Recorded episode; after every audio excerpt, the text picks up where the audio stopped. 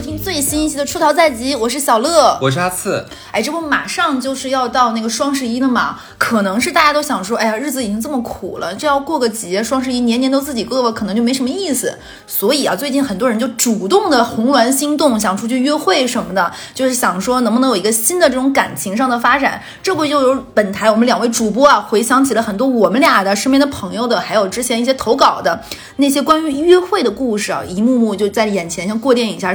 就我们这一期就给大家讲一讲那些约会时刻的尴尬瞬间、黑历史，就恨不得从记忆里删除的。那本期节目呢，是由国货中的功效卷王 HBN 赞助播出的，谢谢我们的金主，谢谢。HBN 是国内 A 醇抗老的开拓者，一个大热的护肤理念，早 C 晚 A 最早就是他们家提出的。那今年还作为国货的标杆的代表上了央视网。那现在呢，我觉得一提到功效型护肤品牌，我脑海中第一个反应就是它。没错，那这一次呢，HBN 带来了拳头产品的升级版，还有一大波粉丝福利，我们后面慢慢跟大家展开聊。那我是不是上来就应该先带一个第一个值得王炸的故事？哎呀，这个王炸的故事基于我上一期不是说了个片儿片儿的嘛？大家说乡音在耳，好像很久没有听过这个东北话了。那我们第一个王炸故事呢，就来自于我的家乡的呼唤。这个故事就相当的精彩了，我要给大家仔细的展开讲一讲。投稿人呢，来自于我的母亲乐妈。我们的香姐其实也是，就经常能带来一些非常你意想不到这种故事。那这个故事就来自于我妈说，她有个同学。嗯，然后他同学说，就是说女儿家里很好看，你可以理解为赵姨有个女儿就小赵吧。小赵有一天跟他妈上街逛街，咱东北不是有什么早早市什么的嘛？俩人在那慢慢逛的时候，突然就迎面见了一个阿姨。那个阿姨就见了就很那种一惊一乍，就说：“哎，这不是赵姐吗？咱俩同学很多年没见了。”结果这个赵姨跟小赵她女儿一看哦，这是她初中同学，就是初中同学就是刘姨。赵姨跟刘姨就碰面了，那俩人都已经四五六十岁了嘛，一见面肯定就是东北阿姨，你也知道，就那个热乎劲儿，拉着手，别管这是市场啊还是什么，就唠起来了。一唠就肯定要夸嘛，你夸我这些年没变，我夸你就是过去过得好有福气。这个场景你肯定很懂。就俩人一顿夸完，就是再转移移到这不小赵也在那儿就。肯定说这是我女儿怎么怎么样，在哪儿说之前啊，在南方工作，最近可能在南方各方面就是事业，觉得那肯定是往好了说嘛，就想回老家发展，那肯定是要就是回到家乡故土嘛，就是年年薪年岁大了，希望女儿在身边。那那个刘姨夸肯定说，哎呀，你女儿长得像你，和你年轻的时候一样漂亮。那刚回来怎么样呢？不外乎那几件事，工作有没有着落啦？有没有处个对象带回来？怎么怎么样？那一聊，哎，刚回来还没有男朋友，那阿姨呢不得上来那个劲儿说。那没什么的，那你这小姑娘又在外面有见识有学历，刚回来，那不是我们老家的抢手货吗？你放心，阿姨给你介绍，阿姨给你最好的给你介绍起来。这就安排给这个小赵要介绍男朋友了。那当时这个故事一听，是不是觉得好像就还挺正常的？就是刚回老家有那个什么介绍了。那我们的那个小赵女士就觉得这是阿家里阿姨介绍的，反正刚回来闲着也没什么事儿，工作呢还没定，那去相相亲认识认识也不错，就去了。那一想，你看还是妈妈的初中同学介绍，那肯定人不会差，对吧？知根知底，老家我老家才一百来万人，就跟着那个刘姨的那个介绍的线索就去了。遇到那线索去那个人，因为只听说是在我们老家那个坡下面一个开那个就是厨具、炊具这样成的一个老板。你想说，哎，开了这么多年，可能就是那种小企业主，有一点小钱钱还不错，就可能觉得啊，各方面条件还行，就去，别的也没多问，就去了。结果去那个那种老家还是那种上岛咖啡，你知道吧？这个这名字一听有点古早的，就是还是那种不是星巴克那种连锁的，是那种又能做菜的那种咖啡厅。一去。进去瞅了一圈，没看到哪个人是好像符合一个要约会这个身份和长相和气质的人，就觉得是不是自己来早了，那个人没来。他想说应该也不能，因为东北人都赶早嘛，一般不会迟到。他就跟那个赵姨去，那个那个小赵就跟刘姨确认说，哎，这个人来了。他说来来了，刚刚还在群里聊，就是问就是对方来没来，问穿这身衣服怎么样。他想着是谁呢？全场看着这几个男的好像都不像呀，那个像修空调的，这个像服务员，这个像刚换班的。换了服务员衣服的服务员，就找不到到底哪个人，谁是我的情郎？看了一圈没看到。这时候有一个大爷过来拍拍他说：“哎，你是小赵吗？”他大爷，对，然后他就愣住了。他说：“哦我是今天跟你约会的那个方方什么什么。”然后他就愣住了，就不是吧？我们的小赵大概跟我年纪相仿，可能还比我小几岁，二十五六岁这样个年纪。对方大概是五十多岁。然后他就有点错愕，但是可能觉得是长得着急了。当时他还心里这么想，说会不会跟他一样，都是在大城市打拼一段时间累坏了，一个一个工程师或者是什么，就是未老先衰了，是吧？你这句话骂了很多人。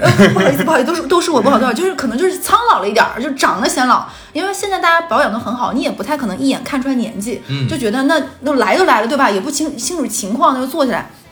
坐下一来就点菜嘛，那我们那个小赵就说，那我其实刚回老家，也不太熟。那你选了家，肯定你也比较熟，而且那个时间有点青黄不接。你说是吃个正餐呢也合适，上午十点多不到十一点吃顿饭呢，就是喝个咖啡呢也合适。就说那你看着点吧，我都行，反正在家也是吃了点来的。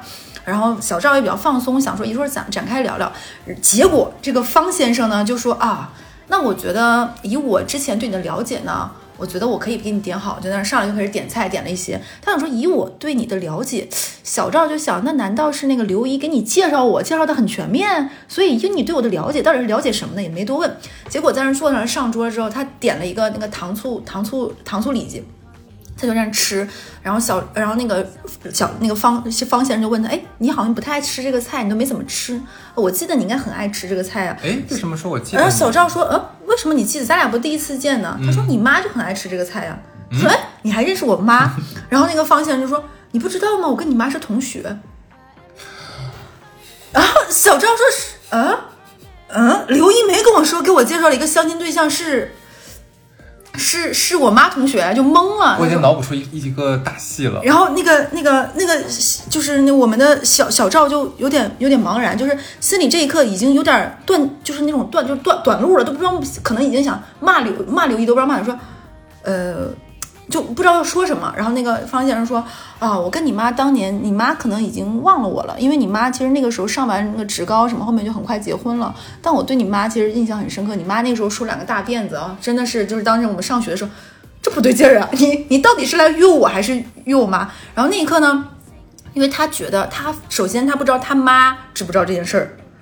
因为他没有跟他妈说这个约会对象是什么，就说是刘姨介绍的。其次，他也不知道这个刘姨跟他妈是什么关系，因为他刚你也知道，咱们这种在外地的子女，很多时候在很多年都是跟父母的联系非常的浅的，不知道老师老家发生一个事儿。他那个时候就有种这个想要发火生气，不知道冲谁发，是跟他妈发，还是跟现在这个方先生发，还是跟刘姨发？他不知道跟谁发火。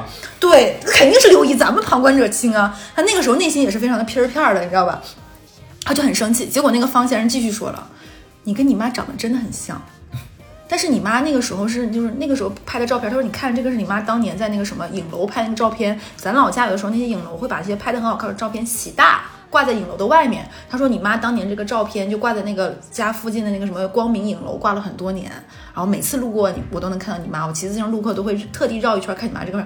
合着你来跟我约会是为了怀念我妈？”然后他就跟他跟他说说，然后他就开始问你妈怎么样，你妈跟你爸怎么样？你爸这两年身体不好，你妈还好吗？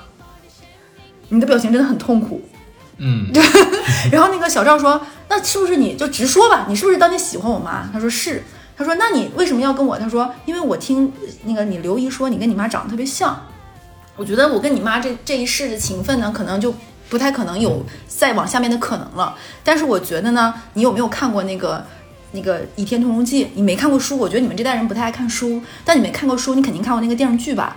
我觉得你可以不用看全部，你就看那个杨不悔那一段儿。杨不悔跟那个殷殷六叔他们就是妈妈这一辈儿呢，没有跟那个殷六叔感情成了，但是女儿跟殷六叔在一起了。其实很多时候我们不要太讲说他们特别多的这些事情，很多时候人生讲求一个缘字。你想想，在茫茫人海，你为什么能回老家，对吧？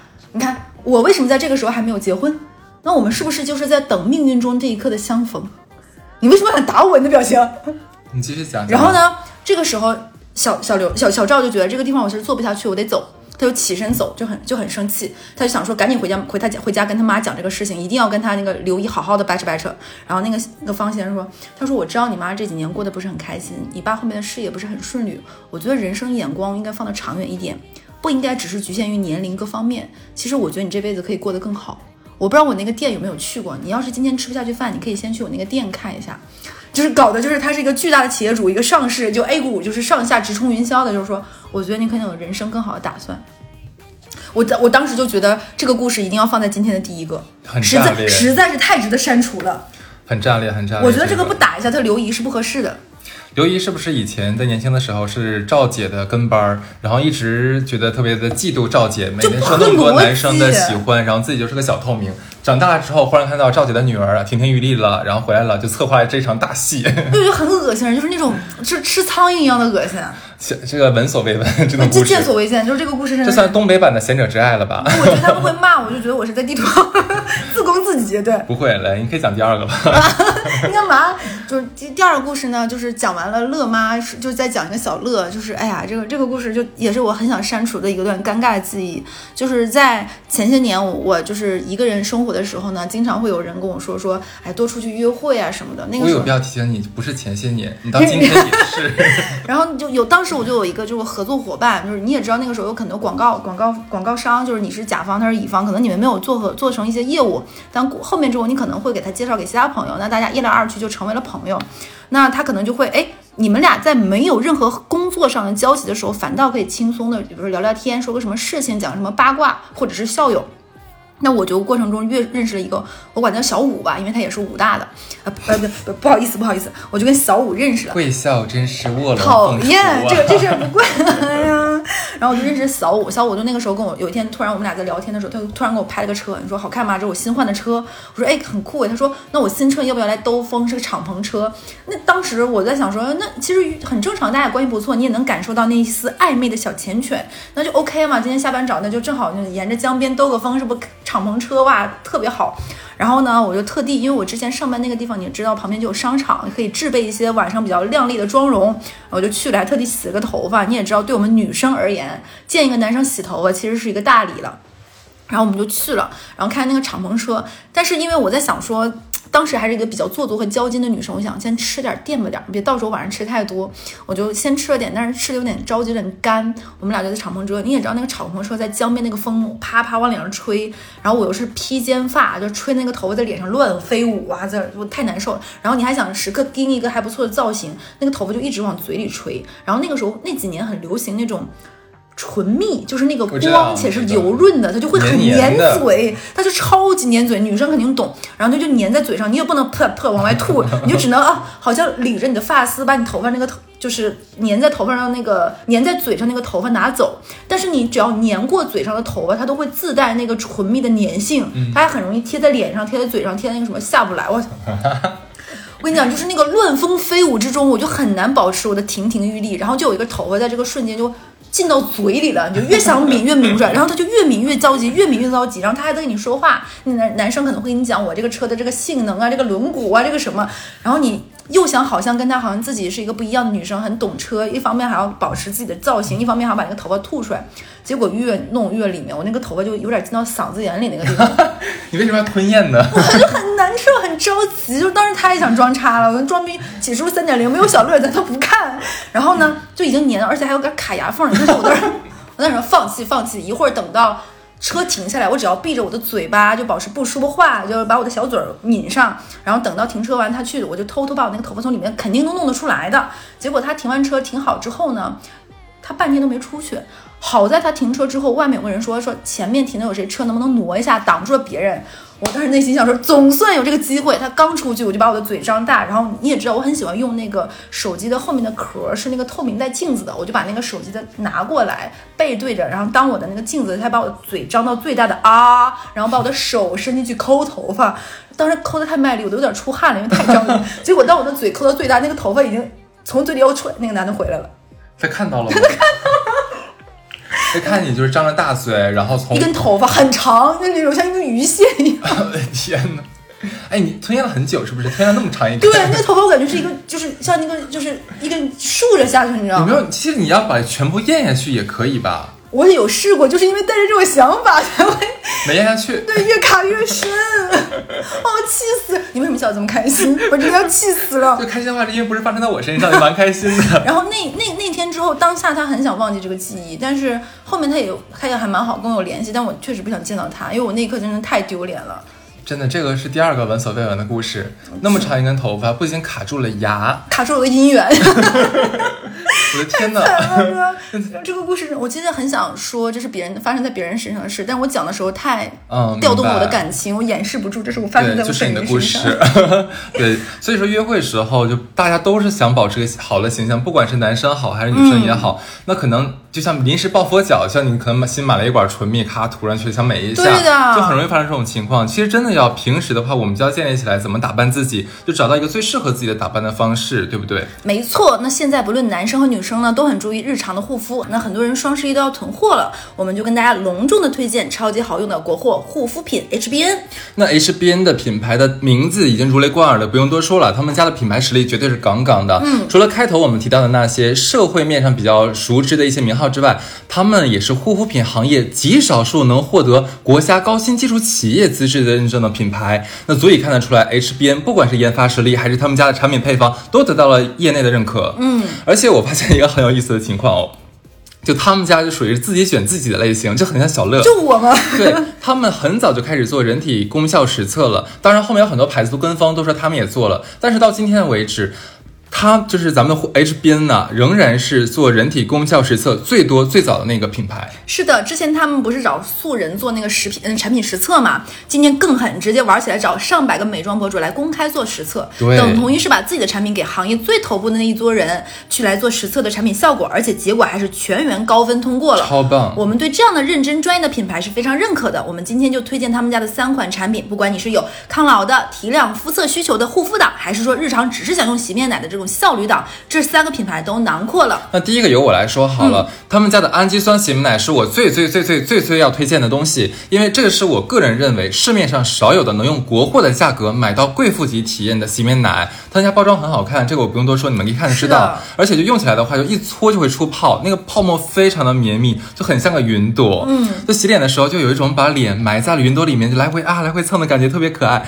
对，所以网上也会把它叫做云感洗面奶嘛，我觉得也蛮形象的。我个人感觉这个洗面奶洗的非常的干净，同时呢，它也不会就洗完之后不会紧绷，不会假滑。我之前用过其他的皂基类的洗面奶，就是干的会非常非常常快。干对这是完全完全不会。那这支洗面奶，我觉得你真的值得拥有。那你说完，我再推荐俩、啊，他们家的拳头口碑产品发光水和双 A 醇晚霜都出了二点零的版本，这俩凑一起就是个王炸，绝对的一个早 C 晚 A 组合。嗯，那先说这个发光水二点零技术全面升级，以经典的阿尔法熊果苷为核心，协同三大明星抗氧化成分，搭配专研的 HAPS 透皮技术，吸收效率提升百分之一百零八点九，超厉害哇的哦。针对熬夜晚睡导致的皮肤发黄呀、暗沉呀、粗糙呀，都有很不错的效果。那说完这个，再说说他们家 A 醇晚霜二点零。A 醇这个成分啊，自带高刺激性，大家肯定都知道了，不用我多说。那这瓶是难得的把强功效和超温和都兼顾的非常好的一瓶抗老面霜，超厉害对我俩之前用的都是一点零的那个版本，那嗯已经其实建立一个非常好的耐受度了。那这是这次啊，我们俩直接使用上了那个二点零，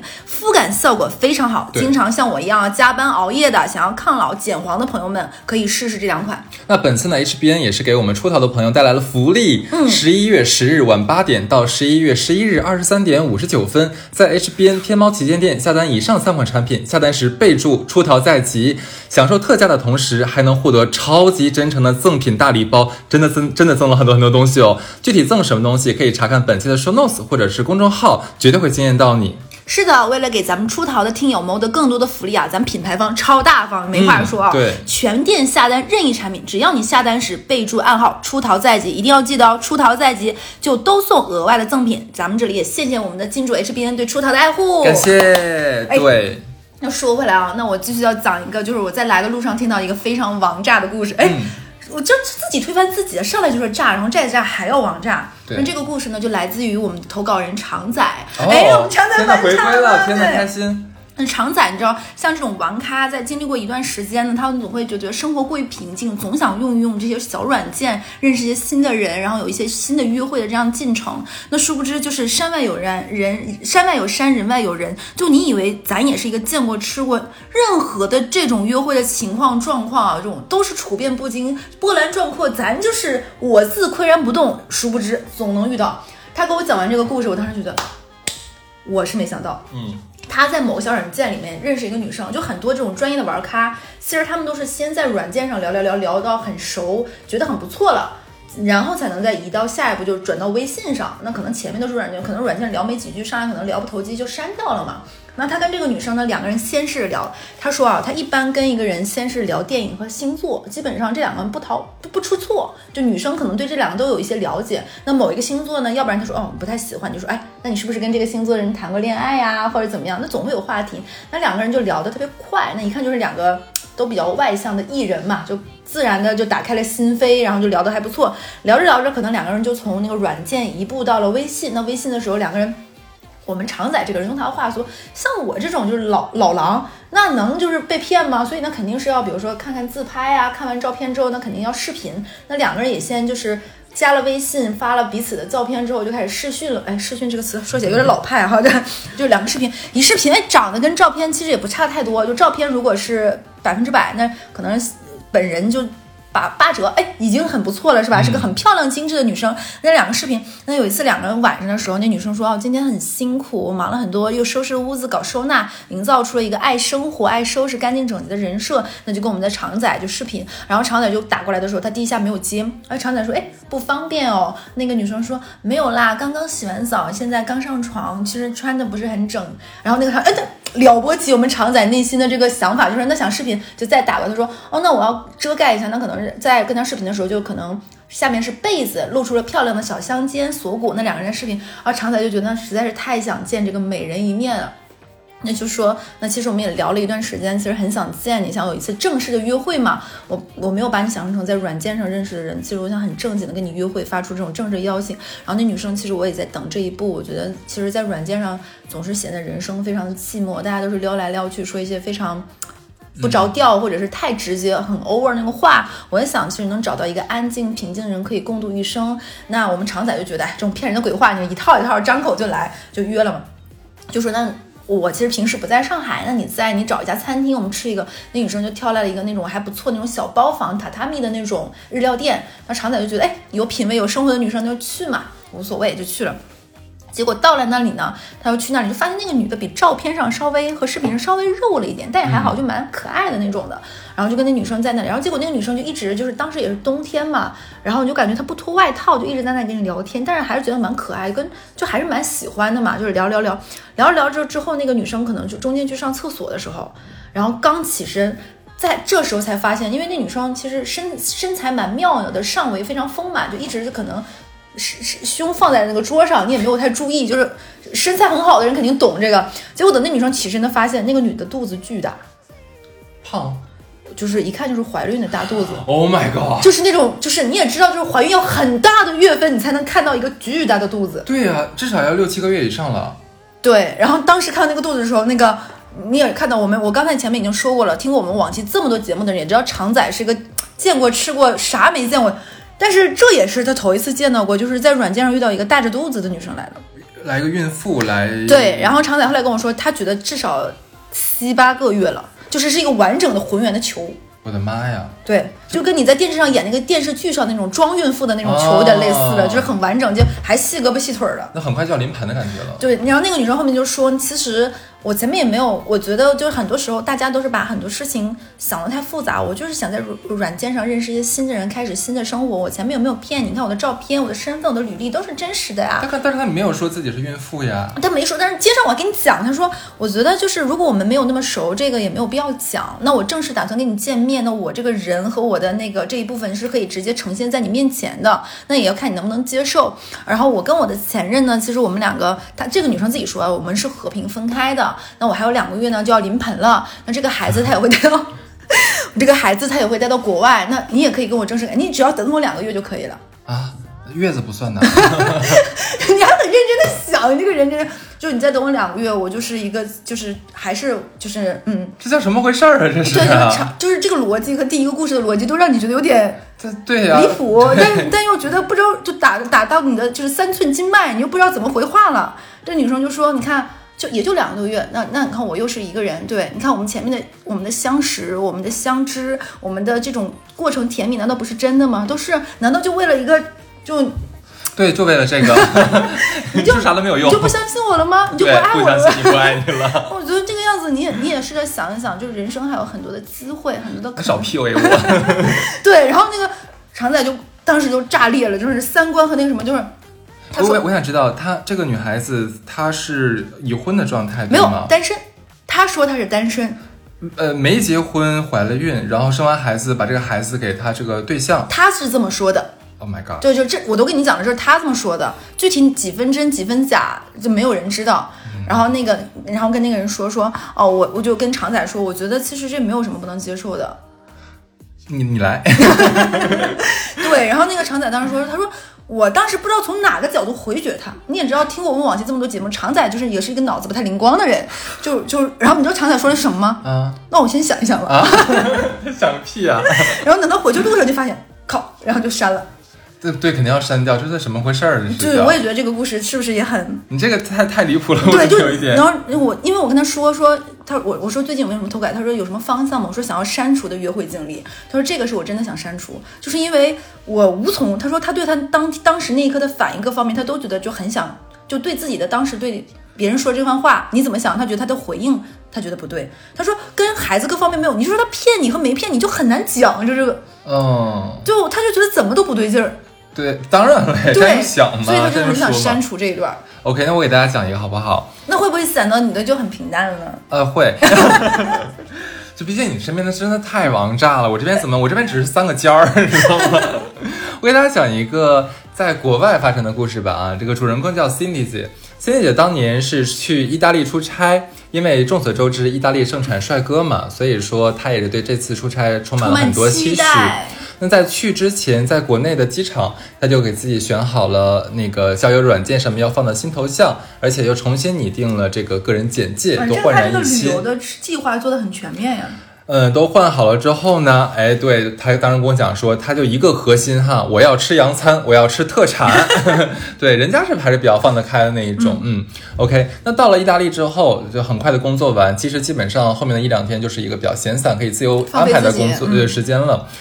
这个姐妹儿呢，就早晨在这个酒店里面咔咔咔一顿刷，哎，就刷到了一个帅帅的大男孩，完美的身材的那种，对，正正正好好是他非常喜欢的那种，呃，就拉丁裔的那种理想型帅哥，嗯嗯。呃，两人在聊的呢，感觉都非常开朗，非常聊得来，都你一言我一语的，就是这个火花嘛，噼啪就一顿炸开，你知道吗？因为毕竟说都知道，意大利的男人就是很浪漫，就又浪又慢的那一种。对，那想是想说，那赶紧面基吧，还不要不要再等了。你说脏话，男士，哎呀，就赶紧面基啊，这样子。就两人就说，那就中午约在河边见面好了啊。然后男孩子说，我说我会穿白色的衬衫和卡其色的裤子，应该能找到我，我身材比较高一哦，这些。个搭配也蛮帅的。嗯，那这个这个 Cindy 姐呢就说，反正哎，我也没没啥事儿嘛，对不对？那我就提前过去，去河边先溜达溜达，正好看一下周边的环境。那后面可以找个好点的餐厅啊，这可以坐一坐啊。没想到这个 Cindy 姐刚刚刚刚走到河边，就看到桥头上这个有一个大帅哥，嗯，然后一看白色衬衫、卡其色裤子，嗯就你了，没跑了。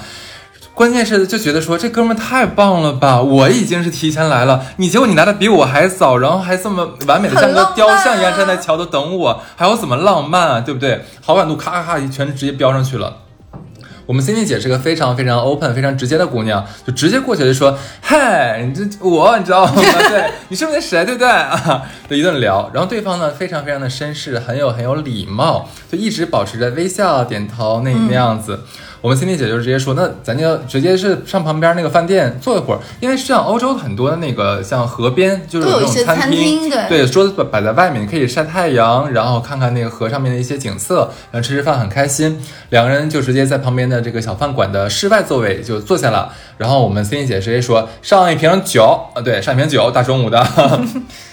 这哥们儿呢，就是话很少，很腼腆，就跟他在网上就完全不一样。其实我觉得这种反差会让人更喜欢，因为很多女生跟我讲过说，他们其实不是很喜欢油腔滑调、话特别多的男生。嗯，如果刚刚认识、刚刚见面，这个男生表现出比较羞涩，嗯其实会让人觉得哎很可爱啊。然后呢，聊着聊着就发现这哥们儿英语实在是烂到极致了，就真的是说不了一句完整完完完整的就是句子。两个人呢一直用这个手机上面的谷歌翻译来就是交流，那就非常磕磕巴巴。但是呢，看到对方蛮帅的，其实我们心里姐呢也觉得是没有关系的。对，总总总的来说呢还是不错的。这瓶酒呢喝到一半的时候，那抓马的事情就该发生了。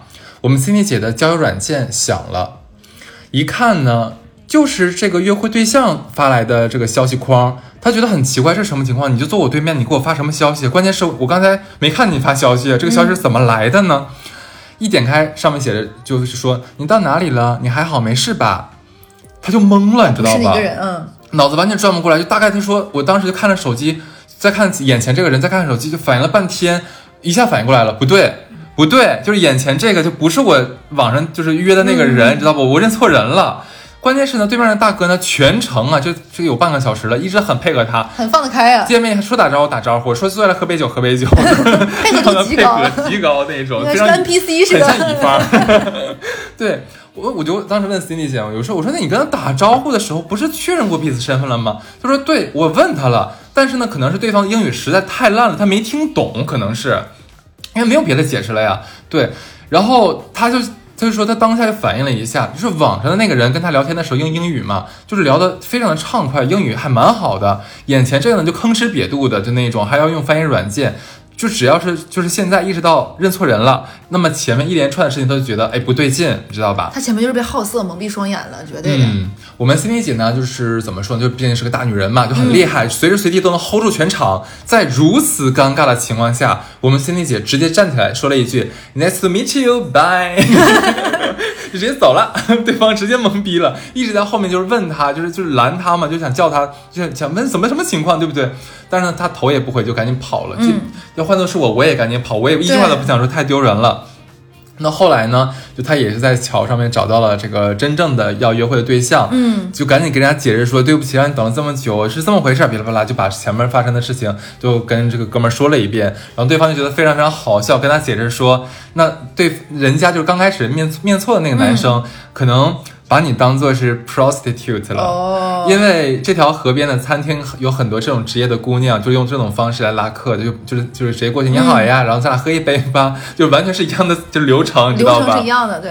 对方愿意陪他聊这么久，可能就是因为在等他开价格，这样我觉得这个前面的套路太冗长了。对，非常非常非常尴尬。就是我后来在想说，换作是我的话，我可能后面就是真正要想见那个对象，我都不想见，我想赶紧跑掉了，已经太尴太丢人了，异国他乡的。哎，我跟你讲，嗯我觉得你这样不真诚。你看现在我讲了我妈的故事，讲了小乐本人的故事，你就没有打算，你有你就没有什么自己约会的经历想要跟大家分享删除的？哦，是这样子的，像这一期开头的的时候，小乐不是说过吗？这一期主要是主播们，还有说是我们身边人的故事。我们这里说的主播就是小乐，我不行，就是小乐我要听 听听你的。啊。那我讲一个我朋友的故事，哦哎，算了，就是我。然后，啊，就是有一年吧，就是夏上海夏天其实很热的，热经常能干到四十度，对吧？然后有一年夏天，正好是我还有我朋友以及他想给我介绍对象的那个啊，就三个人一起。我本来想说，因为我的原则是第一次见面就去咖啡厅，这个我们之前就说过很多次了，对对就是你想离开走啊，怎么样都方便一些。然后呢，说可以，结果呢，我们约是约在了咖啡厅，但是刚到咖啡厅呢，就对方说就不想喝咖啡了，就说我们去走一走吧。我心说，嗯，这是大夏天的四十度，我的妈呀，这走一走晒死了。但是呢，毕竟第一次见面，对方提出这样的需求，我就想说，那不不然就配合一下吧，对不对？这是让你们开局就全全程热恋。哎，对，但是呢，就前面忘记跟大家说个前提了哈。那天可能就是脑子抽了，你知道有些衣服吧，你在日光下和你在家里面看，它是看是不一样的。我那时候是在 Zara 买了一个 Zara，这个品牌真的是，我发现 Zara 很害咱俩，大家没有。我就买了一件就很薄的衬衫，但是呢，我在家里穿的时候，我我就是看不太出来露点，就是没有那么明显，没有那么的。明显。对我当时还想说，我留一手吧，就是我贴一下乳贴，嗯，就是我觉得能，就至少说你不会太露的太尴尬，嗯然后那个衣服呢，至少它还是有一定厚度的，不会说露的那么的夸张。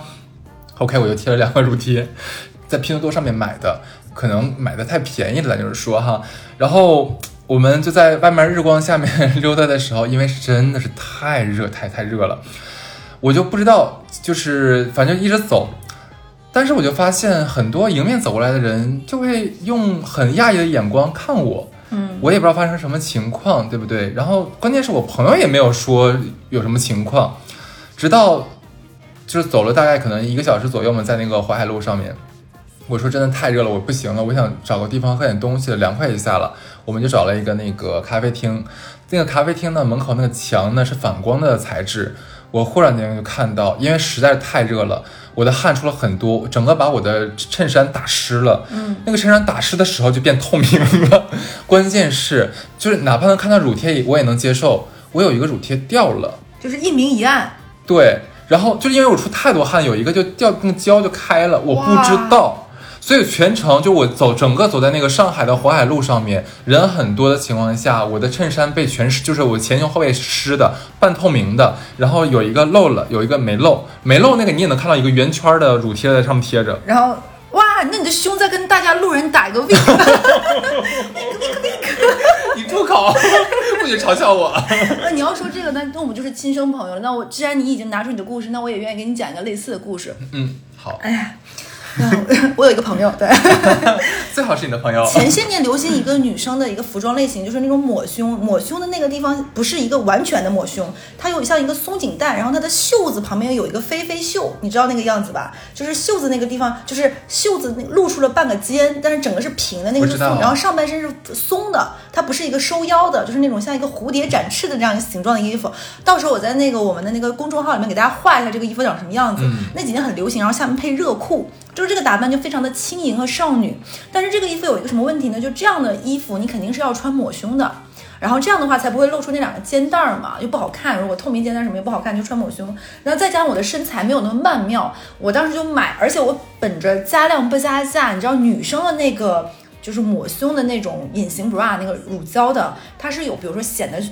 大的显得小的，我是觉得那大小都一个价，那为什么会显得非常的雄伟傲然？我就买那个贼厚那个，把，那个橡胶一拿回来简直很厚哎，真的很厚，你知道吗？那个月牙那个特别特别大，墩墩的那个质感还挺好。然后跟你们男生不太一样，我们那个东西其实它是贴在前身的，两个中间有个小连的。你们男生是两个贴单独贴在不同的嘛？对。所以我我就贴上，我就想说哇，就显得我真的凹凸有致，非常的曼妙，就就自我感觉极其良好，是个美人儿。然后也是在上海的夏天，就是我以前不太懂什么叫做。热到流油，就是那种你感觉整个人身上不只是那个汗，汗可能还会带着一些黏黏湿湿油润，要不然怎么说咱俩是朋友？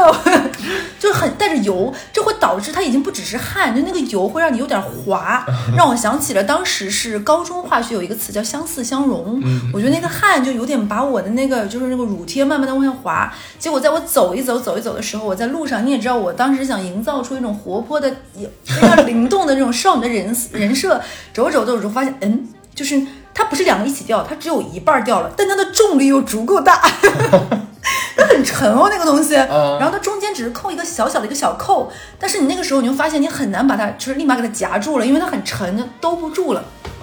这个时候呢，我就用一只手仿佛一直在扶着我的另外一个肩膀上那个，就是就是我的拎的那个包，想保持，然后好像要扶包，用另外一个手就是前面揽拖一下，但是这样你只能拖住另外一边，还是这种这种当啷着的这个程度，就很难受。我就保持这样一个造型。他说：“哎，你这么你是包沉吗？要不要我帮你拿？”就在约会的过程当中，我说：“不用不用。”我说：“我就是。”他说：“哎呦，你你真的是还开玩玩开我玩笑，所以我那个姿势。”结果实在是因为你夹着你另一边的胳膊会更热，你就特别想换个姿姿势松快松快。结果在你这个姿势太久，其实你已经把左边那边还带粘住的东西，发现你也把它错位了，碰掉了。结果当你的手马上往，啪，就掉在了地上，掉下来了。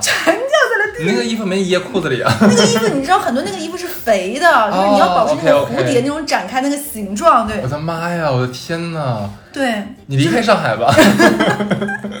别在上海了，所以你这样会显得我就是因为这个故事离开了上海，回了老家。不是我后悔了。结果第一个故事是我，我就是那个小赵。不是不是，我后悔了，我不想承认是我了。那个是我的朋友。就我这个也是我的朋友，他就掉在了地上，而且你知道，很他掉在地上，他那个东西本身它就变成湿的，它是它沾上那个灰就变得很脏，一个肉色带着粉色这样一个两个巨大的，就是很加量不加价的地方粘在了地上。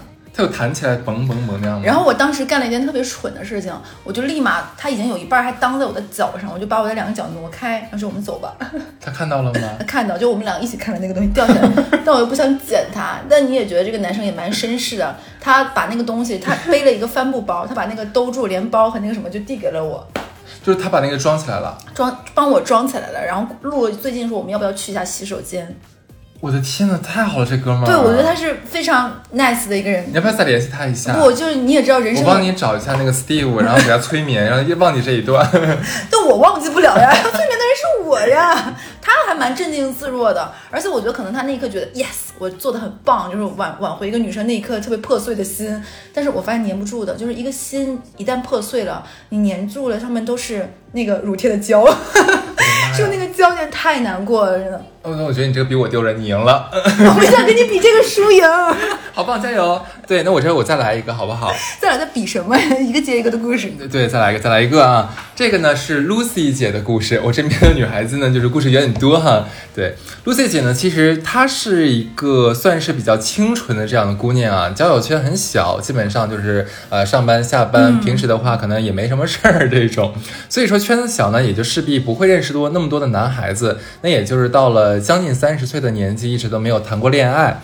后来呢，也是在他同事的怂恿之下，就是下载了这个交友软件。嗯，刚下好，他他讲就说，嗯，很后悔，因为感觉好像打破了他一贯的这样行为准则，因为在他心里面，这是一件很令令他排斥的事情，所以说他下了之后呢，一直没有用。但是人嘛，总有心痒痒的时候，午夜梦回的时候，是吧？月圆之夜的时候，他要变，不是？就就反正有一天嘛，就是心心非常的就是痒哈，就是那天非常的怎么样？有香菇精那么痒吗？没有，那那没有没有，对，他就打开了他的交友软件，结结果就发现了新的世界，原来上面有那么多那么多的男孩子，那么多那么多那么多的帅哥，比他这辈子上学也好，工作也好，碰到的男人都要多，让他简直就目不暇，接眼。花缭乱。对，而且他说那帮男生居然会主动跟他打招呼，天哪，这是什么地方？天堂吗？嗯，而且他说正好那一天呢是一个周六，因为那天实在太无聊了，是个周末，他就把手机这个 A P P 的通知打开了，铃声呢也打开了，他就想享受一下，就男人主动给他发这个消息，乒乓乒乓那个声音嘛，他特别 enjoy。他说他那一天一个下午收到了十多个打招呼，就非常非常开心，就简直说那天我开花了，我想开了的感觉啊、这是大概是下午的事情。说那天晚上呢也很巧，那天可能就是他红鸾心动的一天啊，就是桃花相关的事情很多。晚上的时候是他女同事呢带了一个男生跟他一起吃饭，就是想给他介绍男朋友，嗯那当时交友软件也是这个女孩推荐他给他的，嗯就是一直想让他走出自己的舒适圈嘛，就赶紧找个对象。见一见面呢，他就说这个男生是个很帅的人，就是小油头那种，你知道吧，个子也高高的，很白净，戴个小眼镜，是跟我们同行，是做金融的，而且而且很妙的是，两个人曾经在同一个国家的同一个城市留学，所以说共同话题非常非常多。是，就本来是作为 i 人他，就觉得哎，我还蛮有聊的，而且那个男生他说说说起话来就很温柔，就有点像哈次这样，嗯，哎呦夸赞自己，就是觉得如沐春风嘛，就两人话特别特别聊得非常很开心。那个 Lucy 姐就说，当时有那么一刹那，忽然知道什么叫心动，忽然感觉到自己可能要结婚了，来了，对，春天来了，她就跟嗯那个男生说嘛，就是说嗯自己其实从来没有谈过男男生朋友，自己也没有男性的友人。那平时呢做的最多的事情就是去音乐厅去听交响乐。哇哦，啊，没事的话喜欢看书，他会把就是所有像京东那个书榜单的书全会买下来，一周之内全部看完的那一种，就是蛮有内涵的这样的一个人设。反正我听下来嘛，就感觉 Lucy 姐当天就把这个害羞和纯情演绎到了淋漓尽致，就是非常不像是二十一世纪的女，就是这个她特别像那个小的时候很流行那种台湾言情小说，啊对对对封面是那种画的什么霸道总裁爱上我，他，我觉得带球她表现的很像是那种就是呃上古时期上古时期的那种女孩的感觉，嗯，对。然后呢，他旁边他也说，他旁边那个同事一直给他做了解，就是说，哎，对对，真的真的，Lucy 啊，特别纯情，特别可爱一个女孩。哇塞，男生呢也表达说，哎，他就喜欢这一款这一挂的，嗯就觉得说 Lucy 这个表现出来的就是单纯可爱呢，就非常非常让他喜欢。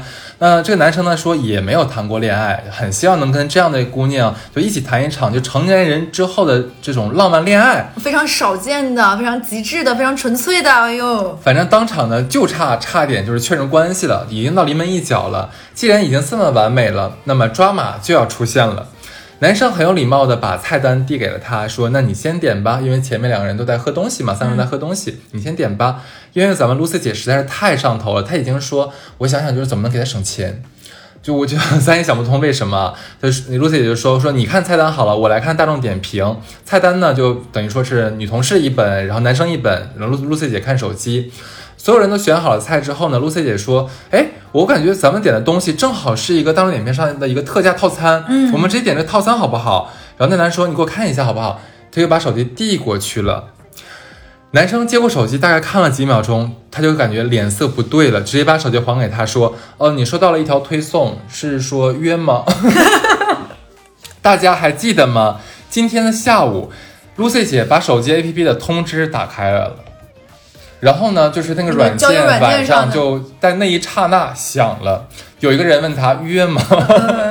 紧紧接着就是后面的整个就是一餐的时间，他都在解释说真的不是，真的没有，就我下这个软件就是就是社会调查，我有一个就就是他推荐的，就是他让我下载的，你知道吧？然后我觉得我就是那个僚机也很尴尬哎。僚机僚机只能把这认下来说，就是我让他下载的，因为就是呃推荐一个人的话，我这边可能有什么福利，就是现编，你知道吧？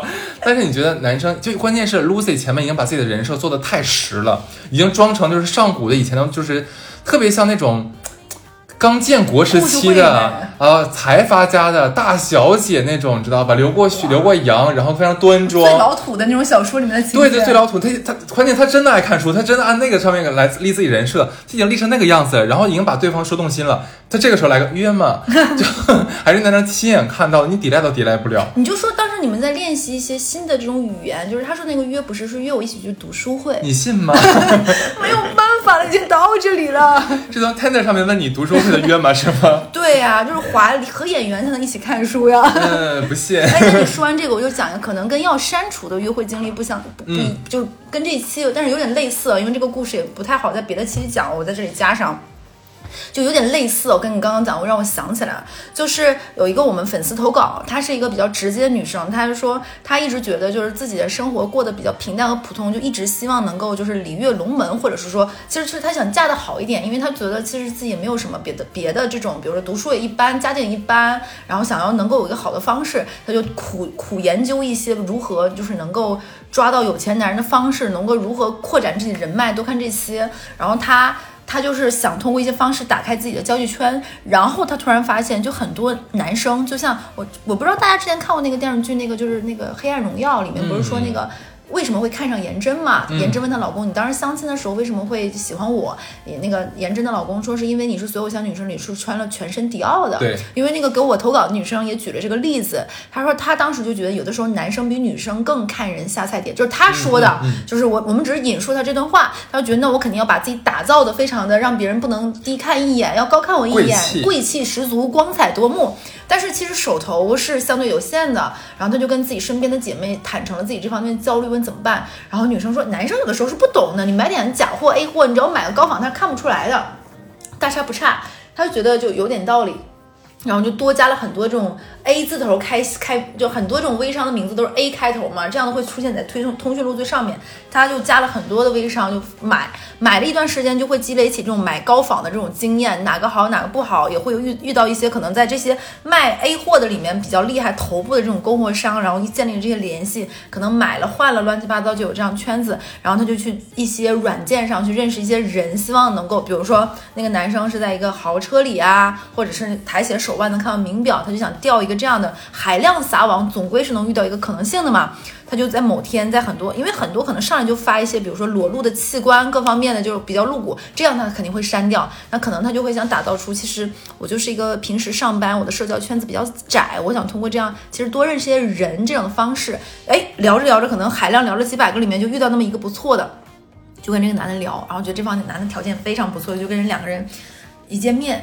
见面的时候，他跟那个男的聊着聊着，两个人发，他突然发现有点眼熟，就这个男生的装扮，然后两个人就彼彼此炫耀，我这个其实这个包是刚刚同学给我代购的，从国外的哪里哪里哪里，然后他他就说啊，我这块表是我爸给我的，我就考上了大学，就送了我这块表，两个人聊着聊着聊着，就已经把自己的逼范儿就抬到了就不行了，但后面就总觉得哪里不对，结果在他们俩约会到第二次的时候，他们俩突然发现，原来他们俩是从同一个地方上货的。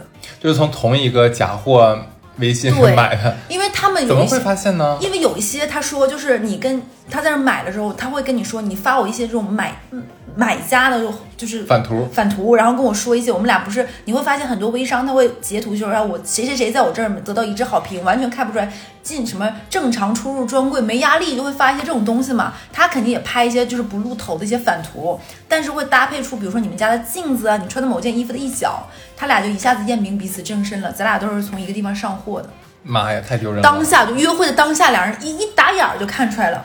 那有说破吗？我觉得不要说破，不要说破，就两个人当时就比如说，本来是想正常吃这个饭，结果两个人都说啊不饿，今天不饿，就喝了杯咖啡就走吧你赶紧，滚吧。就是立马彼此就是删掉微信好像也不合适，但两个人就是皮、嗯就是停留了两个就是在再也在对方的对话框里没有再说过话了，嗯，这是最好的一个结果了。就实在是不行。然后这个人给我们投稿就讲了这个故事，他说感觉这好像也不渣，我说行，我当那关键是当面发现的，就两人一眼识破了彼此的真身对。这是太太尴尬了。对，OK，那节目的最后，我们要再次感谢 HBN 对本期节目的大力支持。大家下单的时候一定要备注“出逃在即”，不管是你购买我们今天推荐的这三款产品，还是买全店的任意产品，都会有好礼相送。对，嗯那你来，你来收收个尾吧，我们的乐姐，毕竟说你那个乳贴比我大。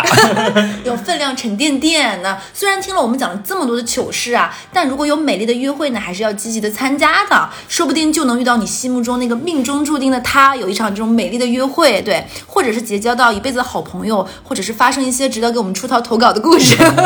啊，当然老样子啊，你们碰到任何的事情呢，都记得在评论区给我们留言，跟我们互动。那希望你们的故事比乐姐的精彩。好，那就这样子拜拜。拜拜。